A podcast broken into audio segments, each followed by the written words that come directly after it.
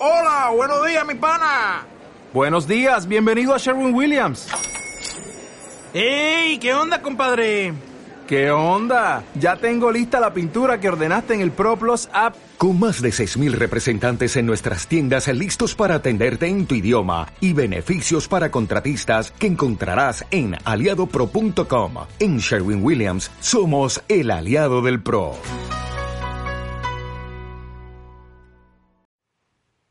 Ayuda idónea, audio 38, capítulo 20 de la serie de Tito 2 del 4 al 5, el numeral 6, cuidadosas de su casa, que enseñan a las mujeres jóvenes a ser prudentes, a amar a sus maridos y a sus hijos, a ser discretas, castas, cuidadosas de su casa. Cuidadosas significa en guardia, velar, conservar, mantener, guardar. Casa, sede de la vida doméstica. La cuidadosa. Según las palabras de Dios, yo, una de las ancianas, debo enseñar a las mujeres jóvenes a ser cuidadosas de su casa. Este es el sexto de ocho mandamientos para las mujeres jóvenes. No es una sugerencia, es la voluntad de Dios para las esposas. Recordarán que escribí anteriormente acerca de cómo le pedí a Dios que me enseñara por qué él usaba la palabra blasfemia para describir las consecuencias de que las mujeres jóvenes no obedezcan a Dios en estas ocho áreas.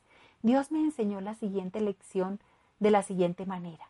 La mañana siguiente de que oré pidiendo a Dios que me diera sabiduría respecto a la palabra blasfemia, entré a mi oficina y empecé a navegar entre mis correos electrónicos. Llegué a uno escrito por un hombre joven a quien conozco muy bien porque he pasado mucho tiempo con su esposa. Rodaban lágrimas por mis mejillas al leer las palabras trágicas escritas por un joven que había estado sacrificando por llevar el Evangelio a la gente de otra nación. Contó cómo su niña de menos de un año había sufrido abuso sexual, muy probablemente por alguien con una terrible enfermedad. Fue como si Dios me hablara y me preguntara ¿Será demasiado fuerte la palabra blasfemia? Entonces pude ver claramente por qué Dios escogió la palabra blasfemar para las ocho cosas enumeradas. Si una madre abandona su puesto de mando, aun cuando la necesidad en otro puesto parezca más apremiante, la palabra de Dios será blasfemada. La tragedia de esta pareja joven fácilmente pudiera haber sido la mía. Recuerdo que cuando mi hija mayor tenía dos años encontré a una niñera para poder hacer mis compras con más comodidad. Falta de prudencia. Tengo tan presente, aun cuando hace más de veintiocho años que entré a esa casa y bajé a mi bebé. Luego, levantando la mirada, vi la cara de un hombre viejo que era el marido de la niñera. Algo hizo que despertara temor en mi espíritu. Volví a tomar a mi hija y me salí. Me pregunto si lo hubiera dejado allí ese día cuando tenía dos años de edad. ¿Hubiera tenido ella la fortaleza moral a los veintidós años para vivir entre las montañas de Papúa Nueva Guinea, traduciendo para una tribu primitiva? En la eternidad se sabrá. Esta pareja misionera no encargó a su hija para poder ir de compras o al cine. Dejaron a su bebé encargada por menos de diez minutos cuando la esposa tenía que ayudar con el ministerio. La palabra de Dios es la misma ayer, hoy y siempre, y habla la misma verdad para toda la familia hoy. El lugar de una madre joven es el hogar, cuidándolo, protegiéndolo, velando por los que le han sido encomendados. Es seguro que de no hacerlo la palabra de Dios será blasfemada. Aun cuando pudieras desobedecer a Dios sin que produjera consecuencias indeseables visibles, lo único que demostrarías es que Dios es paciente como lo fue con Israel, pero el juicio seguramente vendrá. La palabra de Dios enseña lo que es verdad y lo que es correcto. Si ignoras lo que Dios dice haciendo a un lado las palabras de Dios escritas en la Biblia, estás blasfemando, hablando mal de sus palabras quién obedezco? ¿Qué sucede si tu marido te dice que vayas a trabajar y que dejes a tus hijos en guardería o con una niñera en contra de la orden de Dios de que permanezcas en casa? La voluntad de Dios es que una mujer ame y obedezca a su marido y es la voluntad de Dios que sea cuidadosa de su casa. ¿A quién obedeces? Aquí es donde se vuelve vital una firme convicción de fe en Dios Dios puede obrar de tal manera que puedas obedecer las dos cosas. Lo importante es tu actitud. Si tienes un corazón entregado a la voluntad de tu marido y un corazón entregado a la obediencia a Dios, será responsabilidad de Dios resolver tu conflicto. Posteriormente hablaremos de cómo presentar una apelación, pero por el momento debes entender que si tú estás dispuesta a obedecer en todas las áreas, no desarrollas un espíritu de rebeldía contra tu marido ni contra Dios. Será más probable que tu apelación sea atendida. Encomienda a Dios tu camino y dile a tu marido que harás lo que Él ordene. Luego expresa tu preocupación por tus hijos mostrándole el pasaje bíblico que crea tu dilema. Dile que deseas ayudar con las finanzas y también quieres proteger e instruir a los niños. Pregúntale cómo puedes hacer las dos cosas. Debes tener una actitud de confianza en Él, no de acusación crítica o juicio. No debe haber ninguna insinuación de ultimátum ni de insurrección inminente. Confianza es la palabra clave. Confía en la sabiduría y dirección de tu esposo. Pregúntale si habrá manera de que permanezcas en casa, tú y los, y los hijos realizan alguna actividad que produzca algún ingreso. Pregúntale si habrá alguna manera de reducir los gastos de manera que la familia se pueda sostener con el ingreso de él únicamente. Pide un periodo de prueba. Muéstrale cómo puedes ahorrar eliminando gastos innecesarios. Compra en tiendas más económicas. Cámbiense a una casa más económica si es necesario. Vendan un automóvil. No compren muebles nuevos. Cuando falle el refrigerador, repárenlo. No tomen vacaciones costosas. Usen su tiempo de vacaciones para que toda la familia pinte la casa en lugar de contratar a alguien para que lo haga. Pide a una amiga mayor que te ayude a detectar en qué desperdicias dinero. La mayoría de los hombres permitirían que sus esposas se quedaran en casa si la esposa pudiera demostrar que era su convicción de corazón y un deseo puesto por el Espíritu Santo el de obedecer a Dios en el asunto de la instrucción de sus hijos y si ella pudiera aprender a ser más ahorrativa y contenta con lo que tiene. Ora y pide a Dios que cambie el corazón de tu marido y tu situación financiera. Prepárate para un cambio extremo en tu estilo de vida. Dios rescatará el corazón que confía en Él. Salir de casa por teléfono, mail y chat. Quiero pues que las viudas jóvenes se casen, críen hijos, gobiernen su casa, que no den al adversario ninguna ocasión de maledicencia. Primera de Timoteo 5:14. La voluntad de Dios para una vida joven, según el versículo, es que gobierne su casa y que no dé ocasión para que Satanás traiga reproche a la familia. En el versículo anterior, el apóstol Pablo dice lo que estaban haciendo las viudas jóvenes que permitía que Satanás trajera reproche a la familia. Aprenden a ser ociosas, andando de casa en casa y no solamente ociosas, sino también chismosas y entremetidas, hablando lo que no debieran. La esencia de su pecado era estar ociosas en lugar de ser trabajadoras, visitar de casa en casa, y puede ser teléfono a teléfono, ser chismosas, siempre hablando acerca de otros y repitiendo lo que habían oído, dando sus opiniones piadosas acerca de asuntos de los demás. La escritura dice a la mujer joven que permanezca en casa debido a su tendencia natural de estar ociosa, no haciendo nada sino buscar distracciones. Los inventos modernos han provisto maneras de que una mujer permanezca en casa sin ser cuidadosa de su casa. Podemos permanecer físicamente en casa mientras nos desplazamos en espíritu por medio del teléfono o la computadora. No puedes cuidar tu casa y las de, todas las demás al mismo tiempo.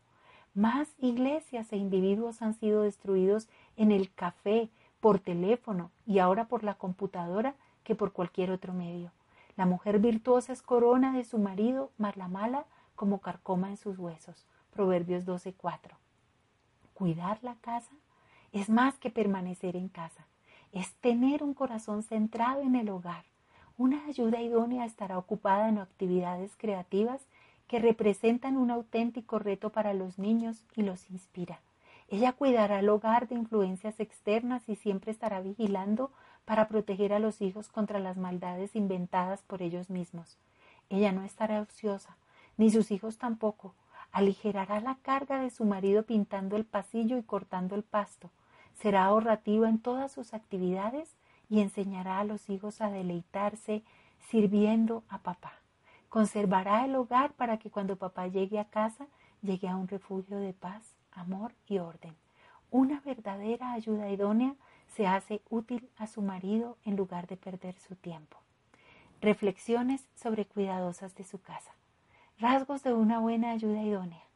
Una buena ayuda idónea puede ser centrada, encontrada en casa. Toma en serio sus responsabilidades. Conserva seguridad para sus hijos en el refugio donde Dios la ha puesto. Una ayuda idónea teme blasfemar la palabra de Dios. Sabe que todo lo que sembrare, eso segará. Una buena ayuda idónea está en casa como ángel de la guarda en la tierra para sus hijos. Una buena ayuda idónea aprovechará al máximo el uso de su tiempo en la casa, creando un refugio limpio y agradable. Consulta la palabra blasfemar. Aparece catorce veces en la palabra de Dios. Blasfemar es cosa horrenda. Consulta estos versículos y pide que Dios te enseñe a temer ser culpable de blasfemar su palabra por no obedecer los ocho mandamientos dados a mujeres jóvenes en Tito II. Hospitalidad.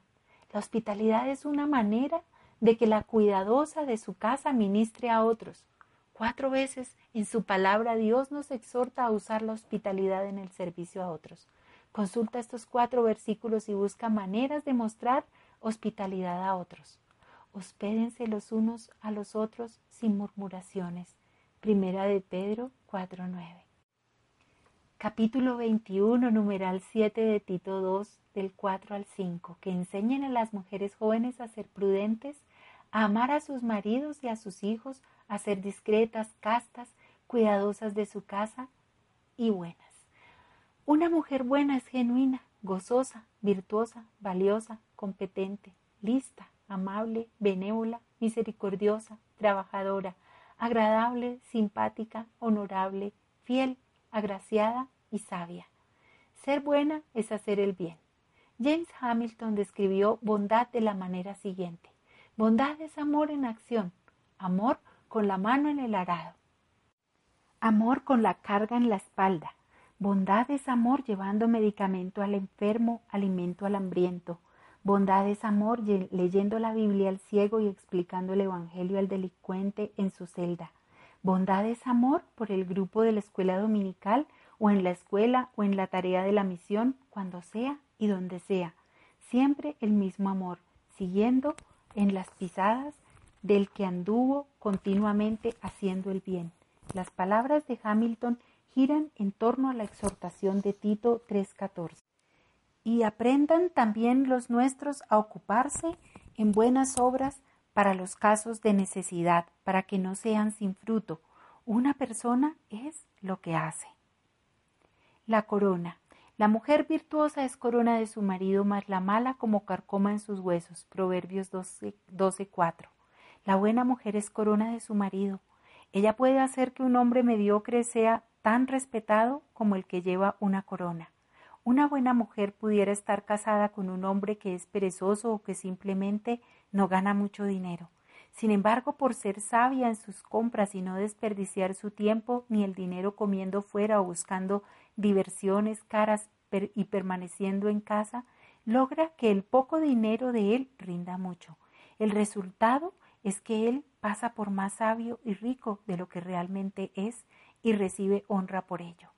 Una buena mujer pudiera ser casada con un hombre que no es un padre atento ni paciente instructor de sus hijos. Sin embargo, la buena esposa nunca lo deshonra y deja a los hijos y enseña a los hijos a ser obedientes e ingeniosos.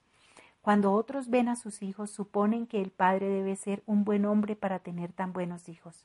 Una buena mujer pudiera estar casada con un hombre que es mal ejemplo como padre y marido. Pudiera ser egoísta y egocéntrico, posiblemente hasta deshonesto. Sin embargo, como ella es sumisa y lo honra, a él, él la trata con amabilidad.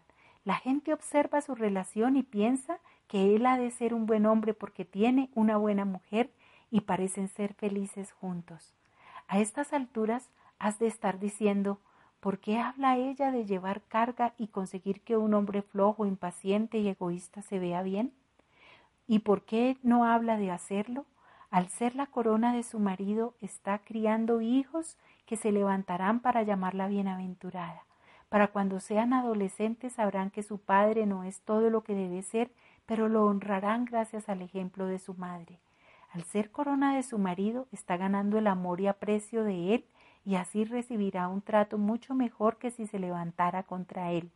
Y por ser mujer prudente en su manera de usar los escasos fondos que él provee, está consiguiendo un lugar cómodo para criar a su familia. En el último análisis, ella está haciendo exactamente lo que, según Dios, conseguirá que su marido venga a Dios. Y sobre todo está honrando a Dios al cumplir su vocación como ayuda idónea. Al final, quienes la conocen sabrán la verdad. La mujer de bola y cadena, mas la mala como carcoma en sus huesos. Proverbios 12:4. Una mujer de bola y cadena es aquella que gasta el modesto salario de su marido, cinco dólares por aquí, diez dólares por allá, en cosas que no permanecen. Al final del día está demasiado cansada para cocinar y no hay nada en casa para comer, así que quiere salir a cenar. Parece que nunca hay suficiente dinero para progresar. Él parece ser un hombre pobre y ella hace que él sienta la falta de cada centavo. Él se desalienta fácilmente porque por mucho dinero que gane parece que nunca alcanza. Cuando parece que pudieran estar adelantando un poco unas vacaciones o muebles nuevos que ella compra, consume sus reservas. Otros tienden a verlo a él como un perdedor en lugar de ser corona para él, ella le acarrea vergüenza y es carcoma para sus huesos. Una mujer de bola y cadena también pudiera estar casada con un hombre que es un padre atento e instructor paciente de sus hijos. Sin embargo, como ella quiere andar en la calle durante el día mientras él está trabajando, sus hijos quedan encargados con niñeras. La palabra de Dios es blasfemada porque ella, no siendo cuidadosa de su casa, permite que sea sembrada mala semilla en sus hijos, que traerá una cosecha amarga para ambos. Cuando los hijos salgan mal, la gente dirá Seguramente él no hizo bien alguna cosa. Esta esposa también acarrea vergüenza y gran tristeza para su marido.